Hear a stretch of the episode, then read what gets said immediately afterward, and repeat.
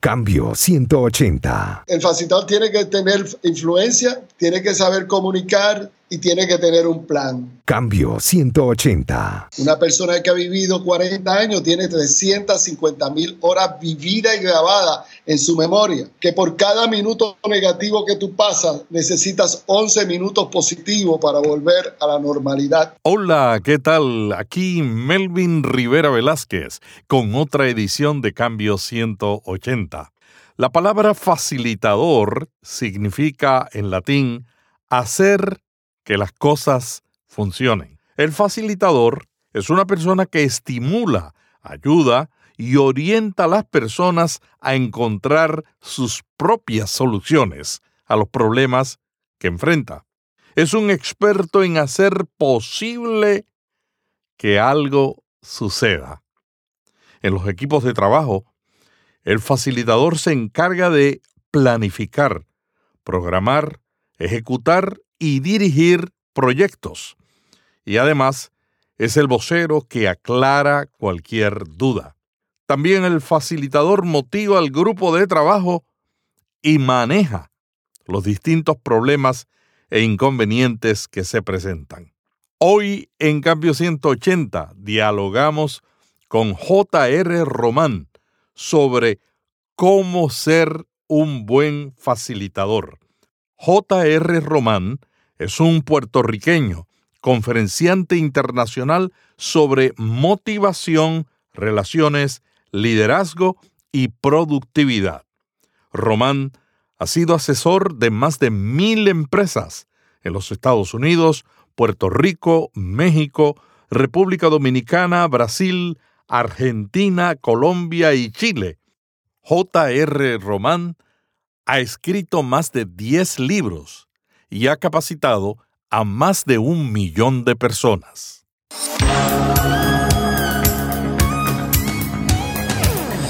Este es un podcast de la red Intermaná, ayudándole a vivir mejor. Cambio 180. Cambio 180 es auspiciado por cristianos.com una comunidad sobre la iglesia, la Biblia, la cultura y la vida cristiana. Cambio 180. JR Román, bienvenido a Cambio 180. Hay una cosa que la gente confunde mucho con el término facilitador.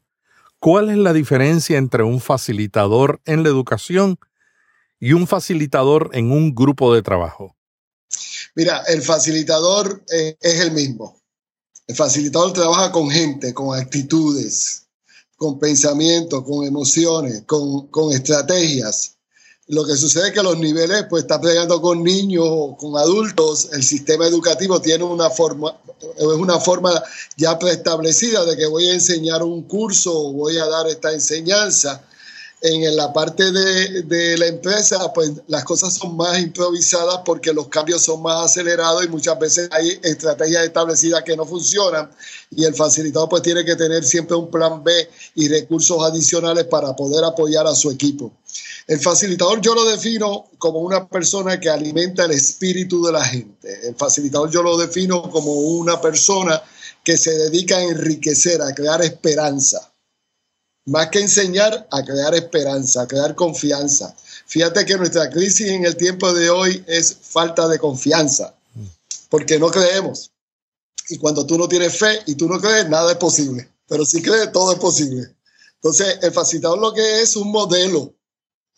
sus palabras están en armonía con su comportamiento. El facilitador establece planes, estrategias, las comunica, eh, busca los mejores recursos para que la gente pueda llegar a la meta. Y al, establecer esperanza, planes, seguimiento y apoyo, va creando una relación. Yo tengo facilitadores de muchos años que me ayudan todavía, pero son personas que hemos establecido una relación. El facilitador se tiene que ir ajustando al cambio. Estamos hablando de que lo que funcionó en el 80 no funcionó en el 90. Por ejemplo, yo empecé mi programa de trabajo con un overhead y una mica. Hoy se usa computadoras, salones de estudios virtuales, videoconferencia. Ya los CD, los DVD no se usan. Ya todo está digitalizado. Entonces estamos hablando de que los cambios tan acelerados que hemos tenido que vivir durante los pasados 50 años, que ha habido más cambios que los pasados 1900 años, tenemos que hablar que en estos pasados 50 años ha, surgido una revolución en todas las áreas, política, económica, tecnología, educación, y eso a la misma vez ha llevado a la persona a, a enfrentarse a retos. Entonces, si tú no estás rodeado de gente que sabe más que tú y que tiene más pasión que tú, se te va a hacer difícil. Porque lo que yo aprendo hoy ya mañana tengo que cambiarlo. Por ejemplo, nosotros montamos una emisora de radio en Los Buenos Somos Más, que es uno de, de mis proyectos. Ya vino Melvin y me dice, no, pero el podcast funciona así, así, así. Nosotros tenemos que estar abiertos al cambio, el facilitador tiene que estar abierto al cambio. Entonces, cuando estamos trabajando con educar, estamos hablando de dirigir, de, de, enseñar unos principios. Cuando estamos trabajando en la empresa, estamos hablando de buscar resultados, de, de conseguir resultados a través de otras personas que no necesariamente están dentro de la empresa, que puede ser un cliente o puede ser un, proveedor. El facilitador, además de producir cambios, modelar, es una persona que crea eh, atmósferas. Yo no sé si tú has llegado a lugares donde la gente está media decaída, llegó Melvin y la gente empezó a crear confianza y se, va, se va neutralizando esa atmósfera negativa. Quiere decir que el facilitador tiene la capacidad de cambiar los estados emocionales de la persona y lo hace en menos de tres segundos. O sea, con una pregunta y un saludo cambió la cosa. Entonces, tenemos que entender que el facilitador está en mantenimiento preventivo. O sea, el facilitador no puede caer en crisis para ir a buscar ayuda. El facilitador está buscando el recurso para que cuando llegue la crisis tener el plan B, tener la gente para apoyar. Eh, quiere decir que este facilitador es una persona que tiene un propósito. El propósito alimenta la visión. El propósito te da fuerza. El propósito ayuda a que la visión se haga realidad y la visión tiene que ser más grande que los problemas. La visión tiene que ser más grande que la crisis. La visión tiene que ser más grande que los retos que estamos viviendo. Y por eso eh, esa visión y ese propósito lleva al facilitador a despertar a la gente y a descubrir el potencial de la gente. Fíjate que la gente está viviendo en unas cárceles emocionales invisibles. Esas cárceles arrestan el potencial, la energía, las habilidades, la confianza de la gente. Entonces el facilitador va con una llave y lo saca de la cárcel. Lo saca de la cárcel porque le crea esperanza, le crea confianza, le enseña cómo es. Oye, Melvin, y esto es bien divertido. Lo vengo haciendo hace 35 años y cada día lo estoy mejorando. Román, muchos gerentes y muchos pastores tienen dificultad para cambiar de ser gerente que da órdenes, que es uno de los antiguos estilos de liderazgo, al estilo de ser un facilitador. ¿Qué tú le recomendarías a una persona que no entiende que ya el estilo de liderazgo para producir resultados debe ser diferente? Bueno, mira, yo, yo escribí un libro referente a ese tema que se llama Los retos del líder del siglo XXI. El líder del, de la década del 50, 60 y 70 se organizó en dar instrucciones, delegar hacia abajo y que todo el mundo ejecute y que traigan los resultados. Ahora el, el facilitador, el líder del siglo XXI se sienta con la gente, revisan los planes, la visión y los propósitos y establecen estrategias juntos y las evalúan continuamente. Quiere decir que los niveles de comunicación cambiaron. En vez de venir de arriba una orden, ahora es lineal. Ahora yo me siento con la gente, revisamos qué queremos lograr, qué nos falta para poder llegar a esa, meta que tenemos, quién nos puede ayudar. Creamos un sentimiento de esperanza, de confianza y hacemos parte, apoderamos a la gente, los hacemos dueños de la meta, del sueño. Y cuando tú haces a la gente dueño de algo, ellos buscan que suceda. Y cuando sucede, lo celebramos todos juntos, lo reconocemos. Y nunca el facilitador piensa que fue porque él lo logró, sino el facilitador dice, gracias a ustedes, que ustedes me ayudaron y, y pudimos unir la fuerza, el conocimiento, la experiencia, hoy llegamos a esta meta.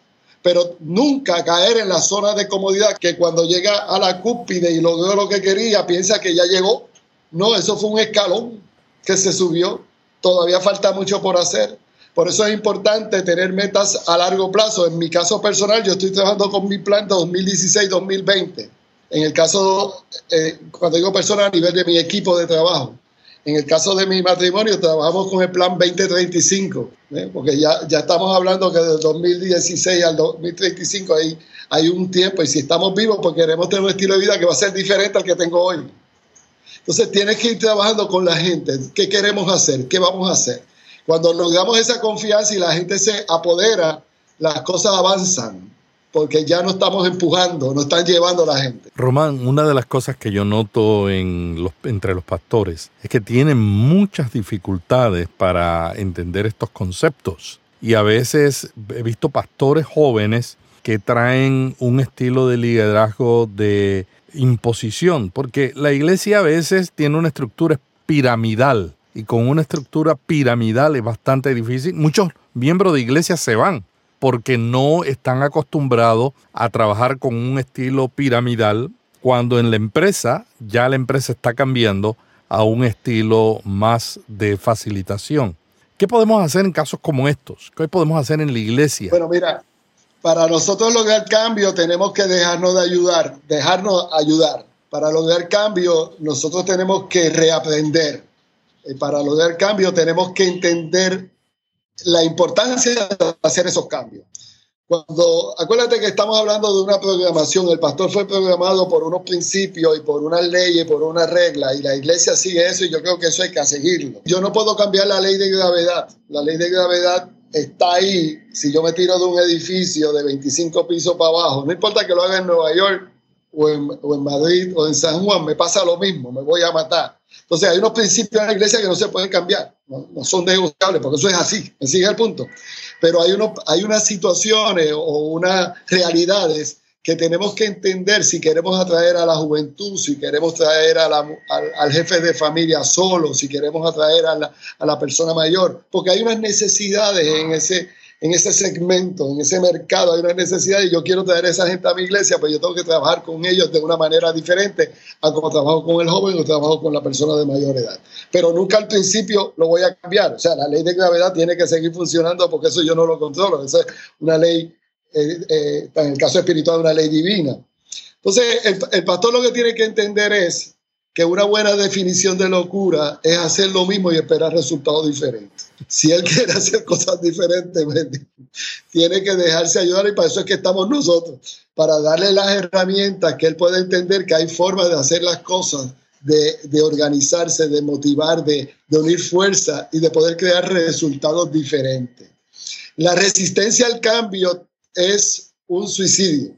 Si tú no si tú no aceptas que hay cambios y que y no te ajustas a esos cambios, se va a caer el proyecto. Vas a tener que cerrar la iglesia, vas a tener que renunciar y eso no es lo que queremos. Lo que queremos es que tú puedas crecer y desarrollarte.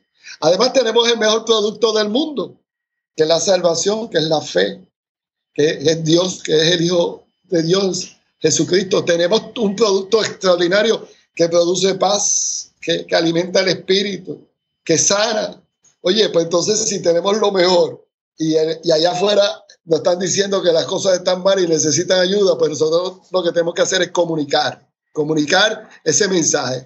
Y el, y el pastor que quiera hacerlo, pues se tiene que dar el espacio para empezar a aprender. Hay que leer, hay que practicar. Nosotros creamos eh, 12 módulos dirigidos a eso, ayudar a la gente al cambio y ayudar a la gente a, reprogramar ese pensamiento de derrota, de, de, pesimismo, de escasez, de inseguridad, porque como dije anteriormente, esa es una cárcel invisible que te arresta tu creatividad, tu entusiasmo, tu capacidad de hacer. Y con una persona temerosa, deprimida, angustiada, frustrada, pues no está paralizada. Entonces no puede levantarse, no puede crecer, no se puede desarrollar, porque todo lo ve a través de un paradigma de que no funciona, no sirve y no se puede. Y si esa es tu creencia, pues tú tienes razón. No se puede, no sirve, no, no vamos para ningún lado. Ahora, si tú crees que podemos, ahí vamos a avanzar. Entonces tenemos que empezar a cambiar la forma de pensar y cambiar la forma de ver el mundo. Detrás de cada adversidad siempre va a haber una oportunidad. O sea, la crisis tiene dos caras, el problema y la oportunidad. Yo estoy enfocado en la oportunidad. Cambio 180. La vida es como una fotografía antigua solo se desarrolla de un negativo. Experiencias que estremecen, tristezas que opacan la alegría, sentimientos que destruyen y la luz que lo cambia todo. Caminar entre luz y sombras por Aradi Vega. Un libro que te ayudará a dejar ese túnel sin salida. Adquiéralo en eBay y en amazon.com. Cambio 180. Román, si alguien te dijera, resúmeme en tres cualidades esenciales que debe tener un facilitador efectivo, ¿cuáles serían? Mira, una de ellas es liderazgo, poder influenciar, motivar gente. Dos, escuchar. Es importante escuchar lo que dice la gente con sus palabras y lo que dice con su vocabulario corporal, porque el 55% de la comunicación de una persona es su vocabulario corporal. Eh, tú lo miras a los ojos, los cachetes, la mirada, los labios, las manos, te están hablando también, te están dando un mensaje. Por ejemplo, hay personas que te dicen, oye, ¿cómo están las cosas? Están buenas, pero te mueven las manos así. o, o, te dicen, están buenas, pero doblan el labio. Están buenas. Yo le digo, oye, pues díselo a tu cara para que se entere. Porque lo que me estás diciendo es que no están buenas, están tan difíciles, están tan retantes. El facilitador tiene que tener influencia, tiene que saber comunicar y tiene que tener un plan tiene que tener un plan que tenga el propósito claro, la visión clara, las estrategias claras. Y, yo le añadiría un cuarto, rodearse de gente que tenga más pasión que ellos, que sepan más que ellos y que estén deseosos de ayudar. Román, esas son algunas características bien importantes que tú has mencionado. Por ejemplo, mencionaste la importancia de escuchar. El problema que yo he sentido en grupos de trabajo es que a veces la gente va a escuchar, no para escuchar, sino para buscar cómo rebatir lo que tú dices. Bueno, es una programación, Melvin, es una programación que la aprendimos desde pequeño, que son gente analítica, gente que está buscando lo que llamamos acá en el campo, buscarle las cuatro patas al gato. No sé cómo se diría en Latinoamérica y en el mundo, pero en, en nuestra área siempre están buscando lo que no es perfecto. Pero ese es un punto. El otro punto es que tú tienes 24 mil filamentos en cada oído. Es como tener 24 mil micrófonos en cada oído. Además de tú escuchar con tus oídos, tú estás mirando y lo estás conectando con 300, 400 mil horas de vida que tienes grabada en el disco duro. Una persona que ha vivido 40 años tiene 350 mil horas vividas y grabadas en su memoria. Entonces, lo que yo recibo lo, llega en fracciones de segundo al sistema nervioso, a mi, a mi mente, yo lo, lo evalúo, pero como yo estoy programado para dudar, cuestionar y no creer, pues entonces voy inmediatamente a convertirme en un saboteador. Y la gente no lo sabe. Dice, mira, la energía que yo tengo que invertir en convencerte, si tú abres tu mente y entiendes esto, esa energía la podemos usar para ir a influenciar gente allá afuera. Porque estamos gastando mucha energía en nosotros convencernos y eso nos cuesta tiempo, dinero y esfuerzo, y es, y es tiempo, dinero y esfuerzo que no vamos a tener para lograr las metas que tenemos como organización. Le decimos a las personas siempre, sí hay que cuestionar, sí hay que evaluar, sí, sí hay que aportar ideas para mejorar lo que se está trayendo, pero no se puede tener un espíritu de contienda. Ese espíritu de contienda te debilita, te, te quita la creatividad, la confianza. Hay un mensaje que dice, que por cada minuto negativo que tú pasas necesitas 11 minutos positivos para volver a la normalidad. Y si llevas 8 o 10 años negativos, necesitas un milagro de Dios porque no vas a tener tiempo para limpiar. Entonces significa, Melvin, que la gente está programada negativamente. Por eso el programa de nosotros lleva a la gente a, a darse cuenta que produce 60 mil pensamientos al día. Y si esos pensamientos están llenos de amargura, de inseguridad, de duda, de frustración, la persona no, no va a echar para adelante, porque todo se filtra por ese, por, ese paradigma de derrota, de salir de frustración. Entonces tenemos que sanar la gente y una de las cosas que hay que entender es que hay que enseñarle a pensar en las bendiciones que tenemos, en las cosas buenas que tenemos, en las cosas buenas que queremos hacer. Entonces yo tengo una serie de frases y de mensajes. Uno dice, el don de la salud me da vida, el don de creer me permite crear, el don de amar me, crea esperanza, el don de soñar me permite transformar. Yo tengo dones, Dios te da dones a ti, te da dones a todos nosotros. Esos dones, esas habilidades, esos talentos los tenemos que sacar. Si estoy negativo y no estoy escuchando y estoy bloqueando y estoy criticando, los dones míos no salen. No salen porque es que no pueden salir los cerraste. Entonces tenemos que liberar a la gente de ese estancamiento emocional en el que están viviendo. El estancamiento emocional impide que tú escuches. Román, una de las características de la gente en organizaciones sin fines de lucro y también en las empresas comerciales es que cuando están formando un equipo, tratan de formar un equipo similar a ellos. O peor, algunos líderes de equipos no reclutan a nadie con el que no pudieran estar en un avión sentado al lado durante ocho horas. Lo mismo se transporta a la iglesia. Hay pastores que forman y seleccionan para trabajar en su equipo de líderes a gente que no lo supera, a gente que son igual que ellos y que no significan una amenaza. ¿Cuál es el riesgo de ese modelo de comportamiento de liderazgo? Pero que no va a haber crecimiento. No va a haber crecimiento porque la, diversidad nos da la oportunidad de ver otros puntos de vista. Una de las herramientas que nosotros usamos para reclutar gente es medir el perfil de las personas de su carácter.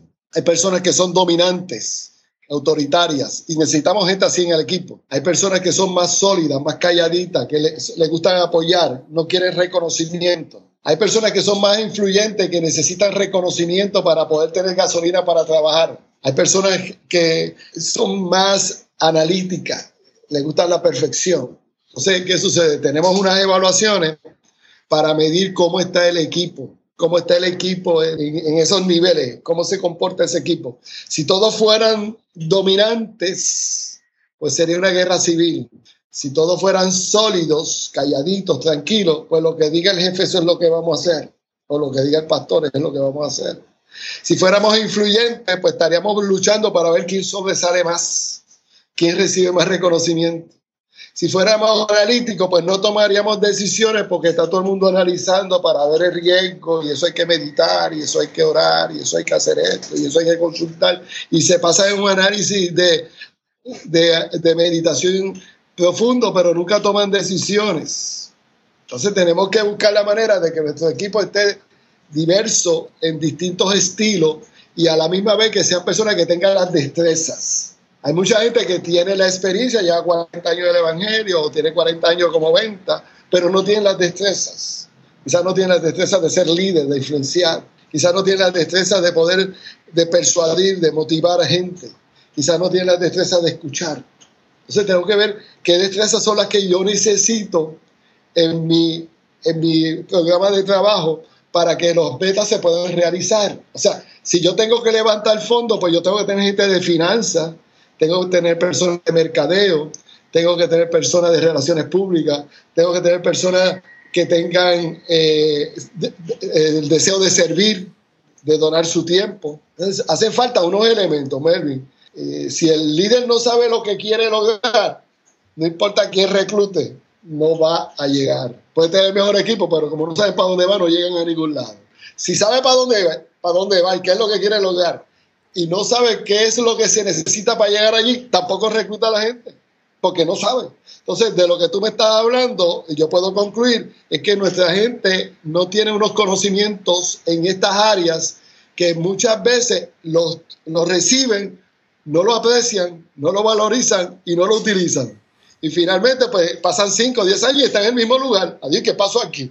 Nosotros capacitamos, nosotros enseñamos, nosotros dimos fondos y, no se levantó la organización. ¿Qué pasó aquí?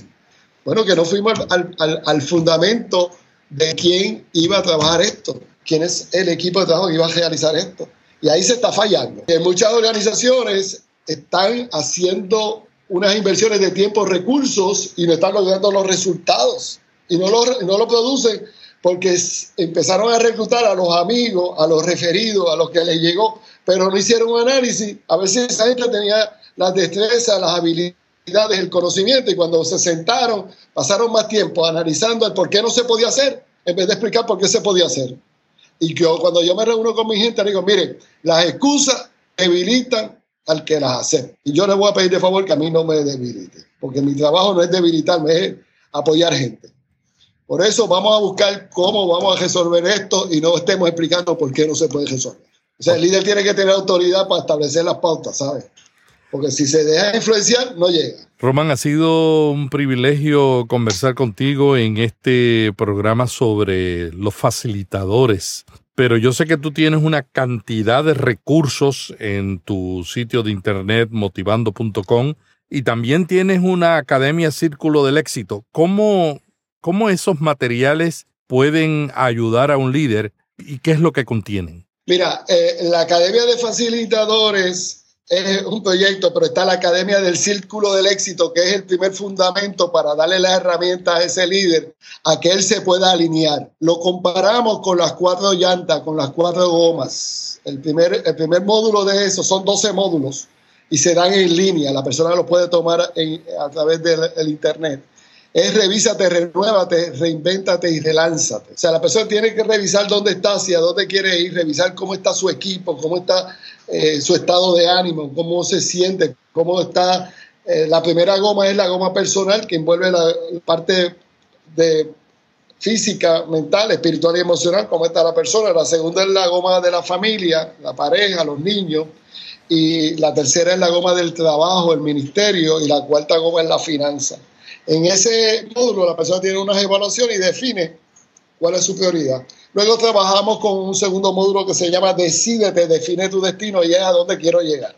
Ahí trabajamos con, con, la idea de dónde voy a llegar, en qué persona me quiero convertir, cuál es la misión que quiero cumplir. Luego trabajamos con el tema de eh, reorganizando tu vida para un nuevo comienzo, porque tenemos que sanarnos y alinearnos para poder llegar. Y el cuarto módulo es Organízate para triunfar. La estructura del tiempo y los planes de trabajo. Y seguimos trabajando así con las metas, la motivación, las creencias, la, parte emocional. Esos 12 módulos se trabajan durante un año, uno, uno al mes. Y se pueden repetir, una persona puede repetirlo más de una vez. Sí, porque el sistema está ahí, el sistema ahí, la persona lo puede seguir escuchando. Está incluido los videos, los audios, los ejercicios y se le mm. manda en el módulo se le manda un PDF material para que lo imprima, que es el manual de trabajo con los ejercicios. Y yo doy un videoconferencia al mes de seguimiento de ese tema. Todos los meses yo tengo un día asignado para reunirme con los estudiantes que quieran participar. Si el estudiante tiene dudas, pues desde el mismo módulo puede hacer preguntas y se le van a contestar. O sea, el profesor tiene sus horas de oficina también para atender a su gente. Esto es bien divertido. Ahora mismo estamos en 12 países, estamos en 40 ciudades en los Estados Unidos tocando gente en distintos puntos. Muchas organizaciones están usando este programa para alinear sus equipos. Y eso está en la academia círculodelexito.com. Las personas que quieran participar pueden poner su email van a, recibir unos regalos que yo les voy a hacer de herramienta para que empiece a familiarizarse y en algún momento va a ser invitado a, una, un videoconferencia para que conozca el proyecto y se pueda inscribir. Y es algo sumamente económico. El, otro elemento es mi página motivando.com, que ahí están mis libros, escritos sobre 10 libros, el tema de los materiales escritos. Los libros se pueden también conseguir a través de la página. Motivando.com los tiene y están disponibles. Hay otro proyecto que se llama Los Buenos Somos Más.net.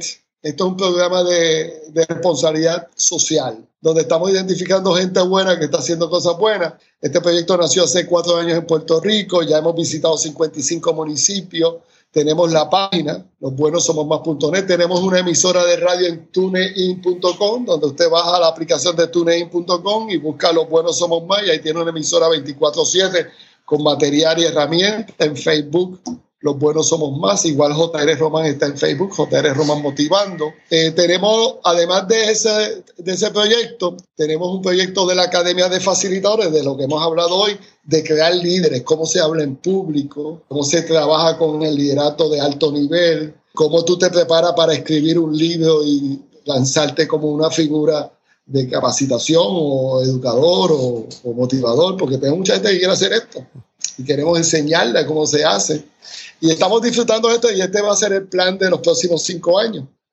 Vamos a estar estos próximos cinco años trabajando en ayudar a la gente a, prepararse. Las personas que se quieran comunicar, yo tengo un email que es jrroman.gmail, jrromanmotivando.gmail.com. Hay gente que prefiere ir a la página y escribirme. Como usted quiera comunicarse, yo voy a estar disponible a compartir lo que tenemos para compartir. Román, yo te admiro mucho, nos conocemos desde la década del 80, cuando habían pocos conferenciantes. Hace 35 o 36 años. Sí, cuando habían pocos conferenciantes de motivación y de liderazgo. Ahora hay mucha gente que ha sentido un llamado de repente para, esa, para esa categoría, ¿no? Y está bien, hay mucha gente que puede ayudar a otros. Sin embargo, yo he visto y, tu recorrer, tu desarrollo, cómo has ayudado a tantas empresas y te felicito porque creo que necesitamos más cristianos que estén en el ámbito secular influenciando con valores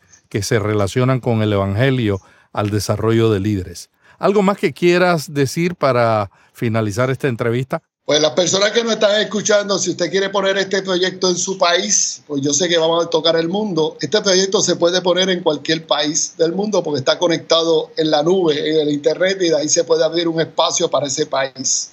Eh, ahora en Puerto Rico yo estoy trabajando para certificar 899 facilitadores. Queremos tener un facilitador en cada barrio del país. Hay 899 barrios. Pero la meta es ir a República Dominicana, y yo sé que tú conoces mucha gente de República Dominicana que necesitan este tipo de proyectos, que si tú ves a alguien que le podemos hacer de utilidad, estamos disponibles en México, Colombia, Panamá, Ecuador, Argentina, Chile. Hemos visitado todos esos países, pero han sido visitas cortas, de una semana, dos días, cinco días. Queremos ahora quedarnos en el país quedarnos en el país a través de la red y crearse facilitadores. Entonces este proyecto podemos coordinarlo para estar abriendo, y esa es la meta de estos próximos años, ir abriendo puertas para ir posicionando y certificando líderes en cada país que ellos puedan, porque cada país tiene su cultura, tiene su filosofía, tiene su gente. Y yo creo que una persona de Ecuador puede llegar mejor a un miembro de, de su iglesia en Ecuador que yo llegar una vez al año, cada cinco años, a dar una conferencia. Eh, yo le voy a dar apoyo a todos esos equipos a través de esta tecnología. Vamos a crear todos los recursos para que ese país esté apoyado y iremos cuando se nos invite a dar nuestras conferencias, a hacer nuestras convenciones, porque la meta es que cuando terminemos esta carrera, que en algún momento la vamos a terminar, podamos decir que hemos cumplido la misión que el Señor nos ha delegado. Y estoy seguro que cuando mis nietos me pregunten, abuelo, ¿qué tú hiciste?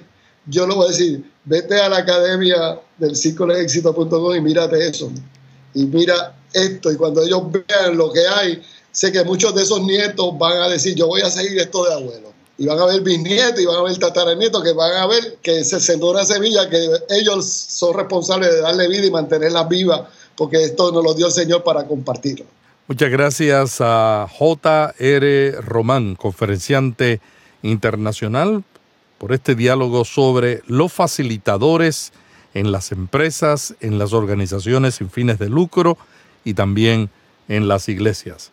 Hasta la semana que viene cuando volveremos a dialogar sobre un tema relevante para pastores y líderes. Hasta aquí Cambio 180. Cada semana, Melvin Rivera Velázquez dialoga con destacados invitados sobre temas de interés para pastores y líderes. Cambio 180 le ayuda a mantenerse relevante en un mundo cambiante. Si este podcast le gustó, vaya a iTunes y suscríbase para recibirlo automáticamente lo publiquemos. También déjenos ahí una valorización y comentario. Para más artículos sobre estos temas, visite cambio180.com. Cambio 180.